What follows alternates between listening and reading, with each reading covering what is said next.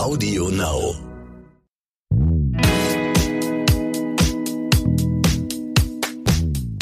Hallo und herzlich willkommen zu So bin ich eben, dem Psychologie-Podcast für alle Normalgestörten mit Stefanie Stahl und Lukas Klaschinski.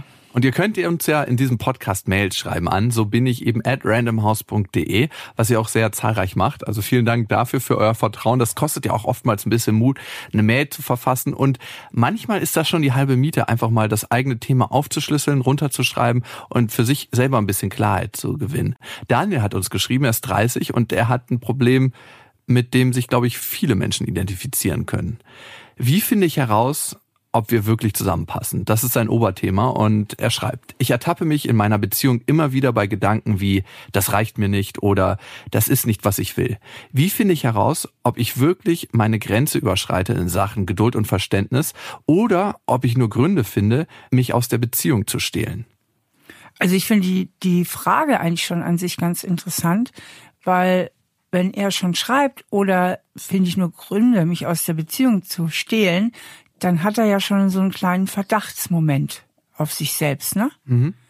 Und ähm, ich glaube, da würde ich sogar fast ansetzen. Also wenn er mir jetzt gegenüber sitzen würde, also wenn das jetzt so ein Klient von mir wäre, würde ich genau danach vielleicht auch mal fragen. Sag mal, hast du da schon so eine Idee, dass es so sein könnte? Denn irgendwas liegt ja in ihm bereit, dass er überhaupt auf die Idee kommt, ähm, dass er Vorwände braucht, um sich aus einer Beziehung zu stehlen. Und es ist ja auch tatsächlich so, dass äh, Menschen, die jetzt ein Problem haben mit äh, Nähe in Beziehung oder die irgendwie unter Bindungsangst leiden, die ähm, haben ja, was ich den sogenannten Schwächenzoom nenne. Mhm.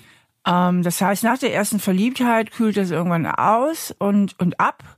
Und aber radikal, also anders als bei Menschen, die jetzt kein Thema damit haben, bei denen geht natürlich irgendwann langsam auch diese ganz dolle Verliebtheit vorbei, aber es ist nicht so eine radikale Abkühlung, so eine fast so eine Erkaltung der Gefühle. Und die passiert ganz häufig durch diesen Schwächen-Zoom. Das heißt, dass man geradezu sich fokussiert auf die Sprechen beim anderen. Ja, plötzlich besteht der andere nur noch aus seiner etwas zu langen Nase oder aus ein bisschen Doppelkinn oder der Hintern ist zu dick, was immer. Und äh, man sich da so reinsteigert, bis man völlig abgetürnt ist. Kann der Schwächen-Zoom auch ähm, nicht aufs Körperliche gehen, also auf die physische Gestalt, sondern auch auf Verhaltensweisen? Ja, natürlich. Also das gibt's auch. Ja, der kann auch auf Verhaltensweisen gehen oder Kaugeräusche oder bestimmte Angewohnheiten oder ähm, Schnarchen, so ein richtig lautes Schnarchen. das ist jetzt mein Schwächenzoom. Ähm, Okay. Ja, und es ist was, was halt wichtig ist auch zu wissen. Es ist etwas, was fast automatisiert passiert. Also die, die Betroffenen führen das normalerweise nicht wirklich bewusst herbei. Und wie würdest du jetzt, wenn wir den Daniel haben, in einer Klientensitzung weiter fortfahren? Wenn er jetzt mit dem Thema zu dir kommt, mhm. wie würdest du das aufschlüsseln mit ihm? Ja, also ich würde ihn erstmal fragen, warum er sich, ich nehme mal an, es ist eine Frau, in die Frau verliebt hat. Mhm. Ähm, und was er an ihr so toll fand, anfänglich.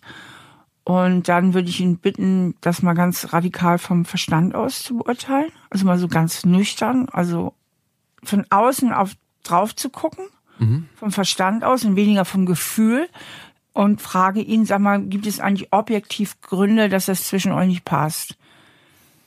Und mhm. meistens ist es so, dass die Leute es vom Verstand aus relativ schnell klar haben und dann merken, nee, eigentlich nicht. Weil was ich da als so dramatisch empfinde, wenn ich eben nicht völlig in meinem Verstand bin, sondern auch in meinen Gefühlen und äh, in diesen anderen Programmen, ähm, rein vom Verstand aus ist es nicht dramatisch. Und wenn es vom Verstand aus gar nicht dramatisch ist, dann ist es auch nicht dramatisch. Dann ist das immer ein ganz sicherer Indikator, dass irgendwas im Gefühlsleben so ein bisschen verquer ist, so dass aus dem Gefühlsleben heraus kleinere Schwächen einfach überlebensgroß wahrgenommen werden. Mhm.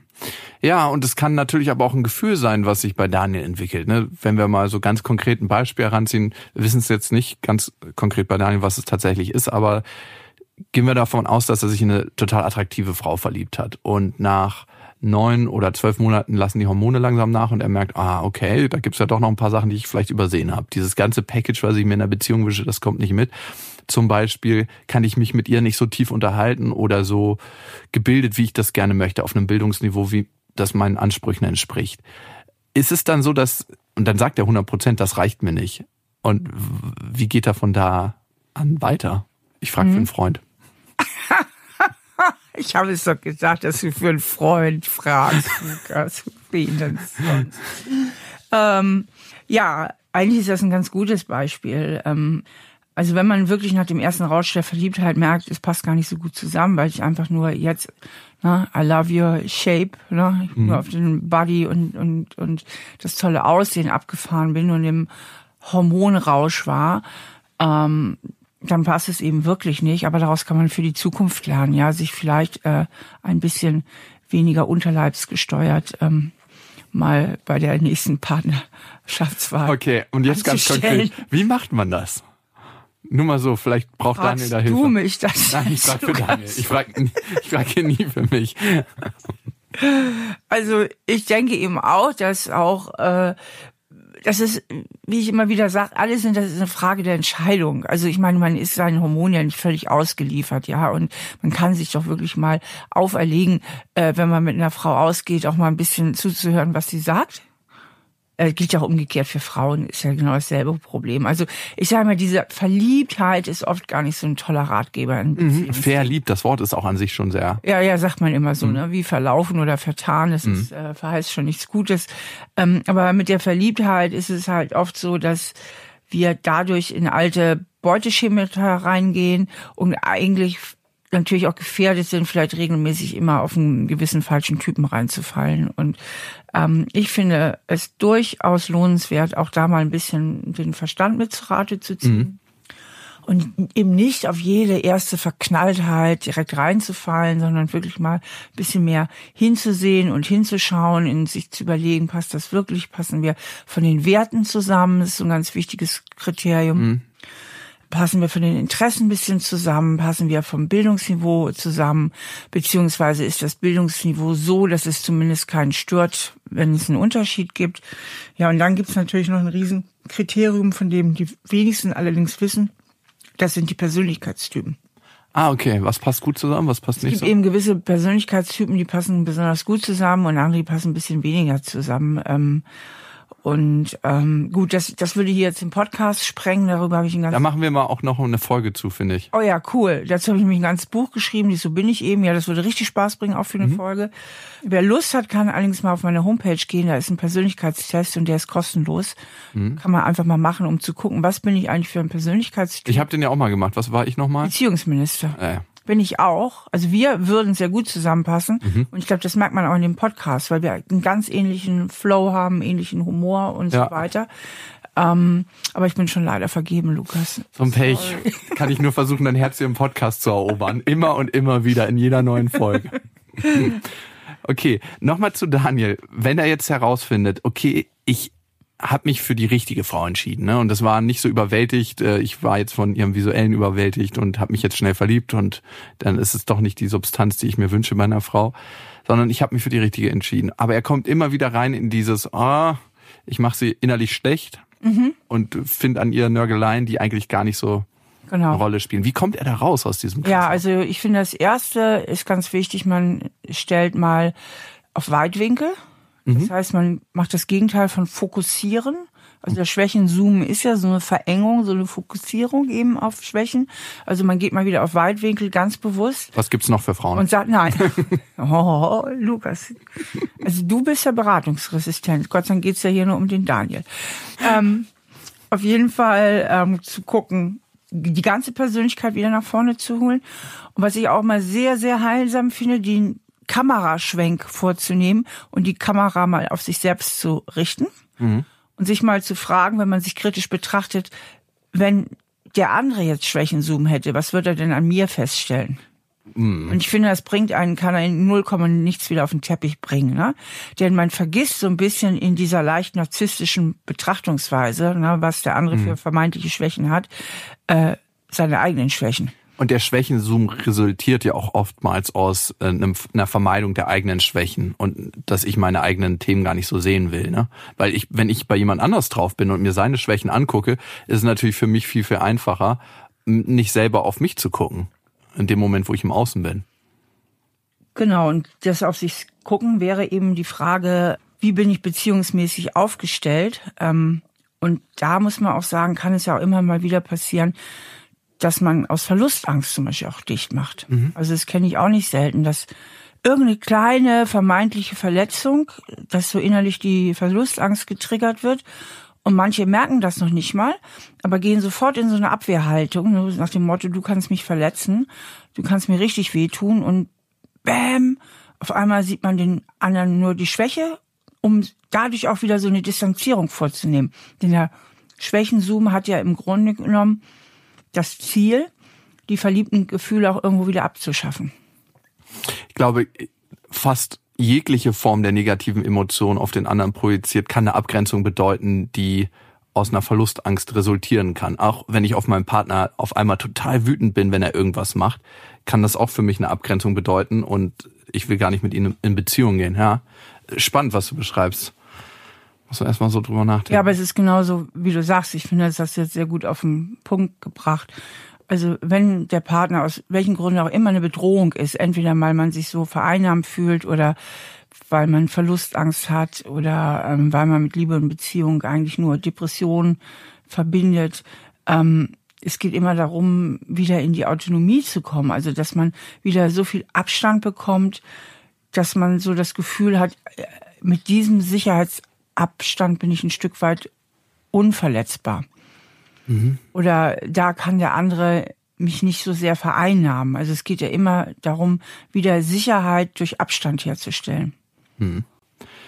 Und das muss man erstmal für sich erkennen und das ist ein Prozess und das wird genau. wahrscheinlich auch ein Prozess für Daniel werden. Und das ist eben schwierig, wenn man jünger ist. Also wenn du jetzt, ich sag mal, über 40 bist oder an die 50, ja, und hast 20 gescheiterte Beziehungen hinter dir, ja, weil immer wieder nach der ersten Verliebtheit dir irgendwas nicht passte, da müsste ja schon muss Klick machen, ne? jegliche Erkenntnis verschließen, um nicht zu dem Ergebnis zu kommen, das hat vielleicht auch was mit mir zu tun. Aha. Wenn man jetzt immer noch ziemlich jung ist, dann liegt ja eben einfach auch die Alternative nahe. Vielleicht habe ich tatsächlich noch nicht den oder die richtige gefunden. Ne? Ja, das ist natürlich auch immer das leichtere Mittel zu sagen, oh, diejenige, derjenige passt nicht zu mir und irgendwann müsste es einem auffallen, wenn man immer wieder an dieselben Themen stößt in einer Beziehung und immer wieder die gleichen Streitpunkte hat. Das ist ja nichts, was man immer automatisch aussucht, sondern das ist ja auch was, was man in sich selber trägt und in die nächste Beziehung mit reinträgt. Genau. Und grundsätzlich gilt aber bei der Partnerwahl, und dazu gibt es auch sehr viele Studien, gleich und gleich gesellt sich gern, hat es langfristig wesentlich leichter als die berühmten Gegensätze, die sich anziehen. Also mhm. die Gegensätze finden sich anfänglich sehr anziehend, gerade weil der andere so anders ist. Aber äh, oft ist der Konfliktstoff sehr viel höher, mhm. äh, weil genau da ist dann auch so viel Einigungsbedarf und Toleranz gefragt. Und was man am Anfang vielleicht noch ganz sexy fand, findet man auf die Dauer dann nur noch nervig. Also je mehr man mit dem anderen gemeinsam hat, auch am kulturellen Hintergrund, an an ähnlichen Einstellungen, an ähnlichen Haltungen, auch gerne, dass man vielleicht ein paar Interessen gemeinsam hat und wie gesagt in der Wesensart auch vielleicht eine gewisse Gemeinsamkeiten, umso leichter wird man es auf die Dauer miteinander haben. Glaubst du an Sternzeichen? Nee, aber ich glaube an diese Persönlichkeitstypen. Ja, okay, ja. Das ist auch für mich was anderes als Sternzeichen. Okay, Daniel hat eine Anschlussfrage, die dazu ganz gut passt. Was wäre denn für Daniel jetzt ein gesundes Maß? Also welche Kompromisse muss man in der Beziehung eingehen und wo sagt man, nee, das war es jetzt? Weil Beziehung ist ja auch Kompromiss ein bisschen, ne? oder gar nicht? Ja, äh, mit den Kompromissen, das ist immer so eine Sache. Also ich stelle immer wieder fest, dass Menschen, die äh, Probleme mit Beziehungen haben, ganz viel dieses Thema mit Kompromissen haben. Also dass sie sehr stark das Gefühl haben, Beziehung bedeutet, Kompromisse einzugehen. Mhm. Und das hat aber ganz viel mit ihrer inneren Einstellung zu tun, weil sie im Grunde genommen so das Gefühl haben, sehr viel Erwartungen erfüllen zu müssen in der Beziehung. Also mhm. sich immer zurücknehmen zu müssen, aber die Erwartungen des Partners erfüllen zu müssen. Aber das ist eben auch so ein altes Programm, was eigentlich mit der Beziehungsrealität gar nichts zu tun hat. Die Frage würde sich gar nicht so stellen für denjenigen, der anders Beziehung lebt. Genau. Und der das Programm nicht am Laufen hat. Genau, der hat gar nicht so das Gefühl, dass das so viel mit Kompromissen zu tun hat, weil er sich viel selbstverständlicher einbringt in die Beziehung und viel selbstverständlicher auch selbst dafür sorgt, dass auch seine Bedürfnisse nicht zu kurz kommen ähm, und sich viel besser vertreten kann. Mhm. So, aber jetzt kommen wir wieder zu gleich und gleich. Wenn die Partner nun wirklich sehr unterschiedlich sind, auch in ihren Interessen, dann ist natürlich tatsächlich auch eine höhere Kompromissfähigkeit gefragt. Mhm. Na, also wenn äh, wenn der eine äh, am liebsten jedes Wochenende wandern gehen würde und der andere hat überhaupt nichts mit Wandern am Hut, aber guckt leidenschaftlich gern Fußball und Formel 1 und möchte am liebsten halt vom Fernseher die Zeit verbringen, dann ist eine Kompromissfähigkeit gefragt und wenn die lautet, jeder macht halt seine eigenen Dinge am Wochenende. Ne? Aber das ist dann wieder vielleicht gar nicht das, was man sich so wünschte von der Beziehung, denn die Wandererin oder der Wanderer wird sich vielleicht wahnsinnig freuen, wenn der andere mal mitkäme. Ne? Und Klar. da kommen wir dann ähm, viel schneller in diesen Bereich der Kompromissfähigkeit. Also je, je weiter man von den Interessen und allem halt auseinander liegt, desto mehr ähm, sind dann auch tatsächlich Kompromisse gefragt und wo Kompromisse natürlich immer ein Riesenthema sind, äh, wenn Kinder einfach da sind. Mhm. Also mit Kindern muss man sehr viel Kompromisse auch in der Freizeitgestaltung und äh, in der Partnerschaftsgestaltung eingehen. Ja, ich bin ja Papa und ich weiß, dass man das Leben auf jeden Fall ein bisschen wieder auf Null runtersetzt und Sachen neu genießen lernen muss. Und mhm. das ist aber auch schön. Also man resettet sich. Also, aber tatsächlich, da sind Kompromisse gefragt. Und was du gesagt hast, je weniger sich die Hobbys unterscheiden. Und das wünsche ich mir immer als Mann, einen besten Kumpel, mit dem man auch schläft. Mhm. ähm, desto besser ist, funktioniert wahrscheinlich auch die Freizeitgestaltung, besonders wenn man außergewöhnliche Hobbys hat. Und wenn sich dann der Partner für begeistern kann, ist das was sehr, sehr Schönes. Aber ich glaube, ähm, langjährige Beziehungen sind genau auch das. Mhm. Langjährige Beziehungen sind eine ganz, ganz tiefe Freundschaft mhm. und so eine liebende Verbindung und Verbindlichkeit. Und da ist es eben klasse, wenn man eben auch freundschaftlich zusammenpasst. Mhm. Ja, das stimmt. Woran merkt man denn, dass man sich selber zu oft aufgibt? Also ich habe einen guten Freund, der total gerne zu Hause und der verbringt seine Wochenenden am liebsten auf der Couch und seine Tochter ist jetzt schon genauso. Der fragt die, ob wir lieber rausgehen wollen oder äh, was drin machen und sie so, nö, ich spiele in meinem Zimmer. Und das, der denkt sich jedes Mal so, yes. Und seine Freundin ist total aktiv, die betreibt Reitsport, die trifft sich total gern viel mit Freunden. Und da geraten die immer wieder aneinander und das ist immer wieder Streitthema. Wo ist denn der Punkt, wo jeder sich zu sehr aufgibt und wo ist der Punkt, wo man eine gemeinsame Basis findet? Das Beste ist eben, wenn man eben so ein wechselseitiges Verständnis aufbringt. Und was du jetzt beschreibst, das ist ein Teil von diesen Persönlichkeitstypen, von mhm. denen ich eben geredet habe. Und zwar dieser Teil, das ist einer von mehreren Teilen. Da geht es um das Thema, ob man eher extro oder eher introvertiert ist. Und dein Freund und seine Tochter sind ganz klassisch introvertiert. Das heißt, ähm, die brauchen gar nicht so viel Abwechslung da draußen in der Welt. Introvertierte leben sehr viel von ihrem Innenleben, die haben reichhaltige Interessen, Innenwelten und ähm, sind überhaupt mehr auf Beständigkeit aus. Also introvertierte Gehirne brauchen vor allen Dingen ein bisschen Beständigkeit, ein bisschen Sicherheit, um sich wohlzufühlen. Und die Extrovertierten, die tanken halt sehr viel Energie aus dem Außenkontakt, aus dem Außenleben, aus der Welt da draußen, aus Kontakten da draußen. Und das extrovertierte Gehirn interessiert sich weniger für Beständigkeit, sondern das extrovertierte Gehirn äh, braucht Kicks. Das Feuerwerk, es muss immer das Feuerwerk, genau. Weil das extrovertierte Gehirn ist sehr auf Dopamin ausgerichtet mhm. und braucht deswegen immer wieder ein bisschen neuen Input und neue Kicks in der Außenwelt. Und ähm, da funktioniert das introvertierte Gehirn anders. Ich bin mir ziemlich sicher, wenn auch deine Freunde nur diese Info hätten und sich mal ein bisschen ähm, belesen würden, was das eigentlich bedeutet, extro oder introvertiert zu sein, dann würden sie schon viel mehr Verständnis füreinander aufbringen und dieses Konfliktpotenzial würde allein dadurch runterfahren, mhm. weil jeder denken würde, ach, der andere meint das gar nicht böse und der Intro, also die Extro-Frau würde denken, ach, der Intro, der ist jetzt gar nicht so ein Stoffel oder so, sondern der tickt völlig anders als ich und könnte das deswegen viel mehr tolerieren und er könnte denken, ach, äh, meine Maus, die ist halt so extrovertiert, die braucht das eben, um glücklich zu sein. Und alleine schon durch diese wohlwollende Einstellung mhm. kann man ganz, ganz anders miteinander reden und bekommt einen ganz anderen ganz andere Melodie, sag ich mal, in die Gespräche rein. Also es ist dann nicht mehr so zankig und du hockst nur auf der Couch und ah ja, aber du, du musst ja immer oberflächlich jedem Vergnügen hinterherrennen. Also man kommt so in so ein, in so ein gutes Verständnis rein und dann kann man tatsächlich, denke ich, auch ganz gute Kompromisse finden.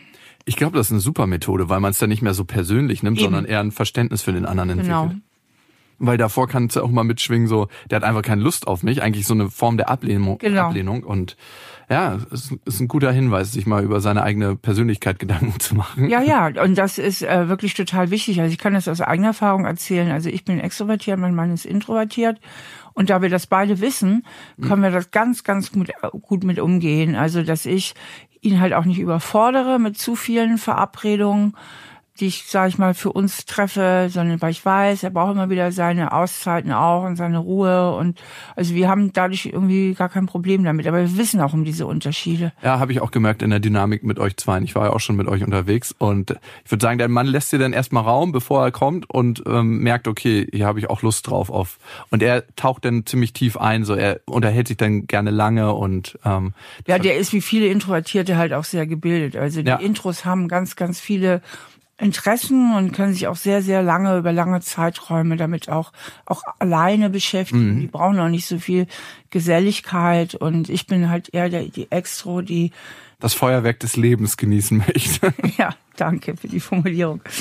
Und ihr kommt damit wahrscheinlich gut zurecht, dass ihr sehr unterschiedlich seid in eurer Persönlichkeit, weil ihr um den anderen wisst, ne? Und da tief eingetaucht seid. Genau, also wir sind gar nicht so besonders unterschiedlich. Aha. Wir sind nur auf dieser einen Dimension, ah, okay. Extro- und Introversion. Dann gibt's ja noch drei andere Persönlichkeitsdimensionen und da sind wir überall gleich. Lass uns die mal aufschlüsseln, diese Persönlichkeitsdimension. Ich meine, du hast es in einem Buch mal gemacht, so bin ich eben, da sind die aufgeschlüsselt, ne? Ja, also es gibt vier Persönlichkeitsdimensionen. Die erste haben wir eben von geredet, Intro-Extroversion.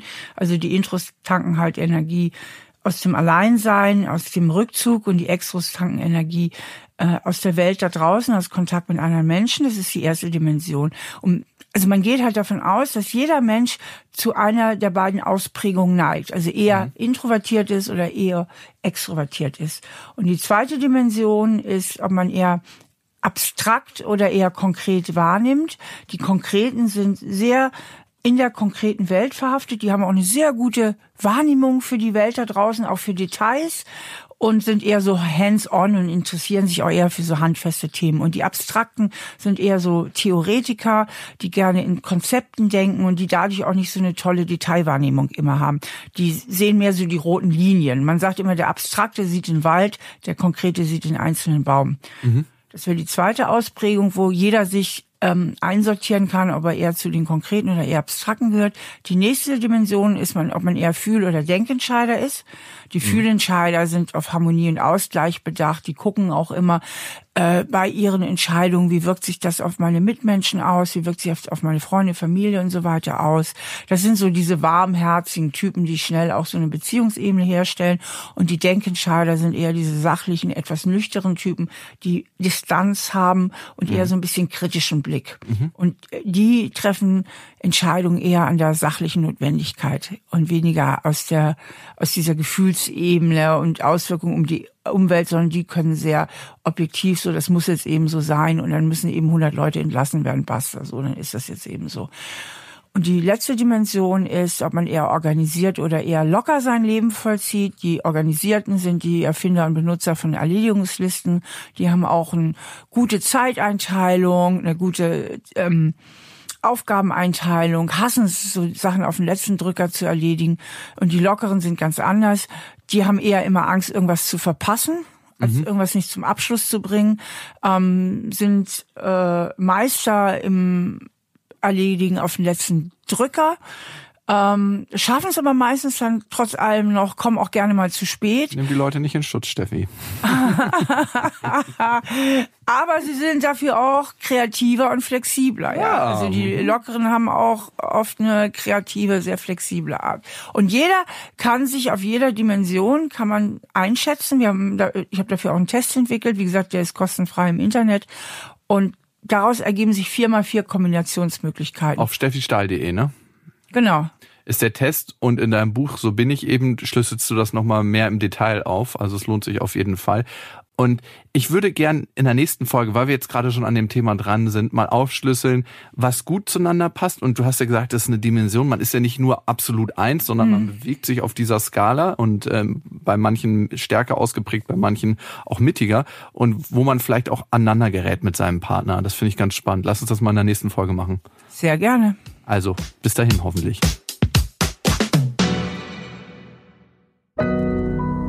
Audio Now.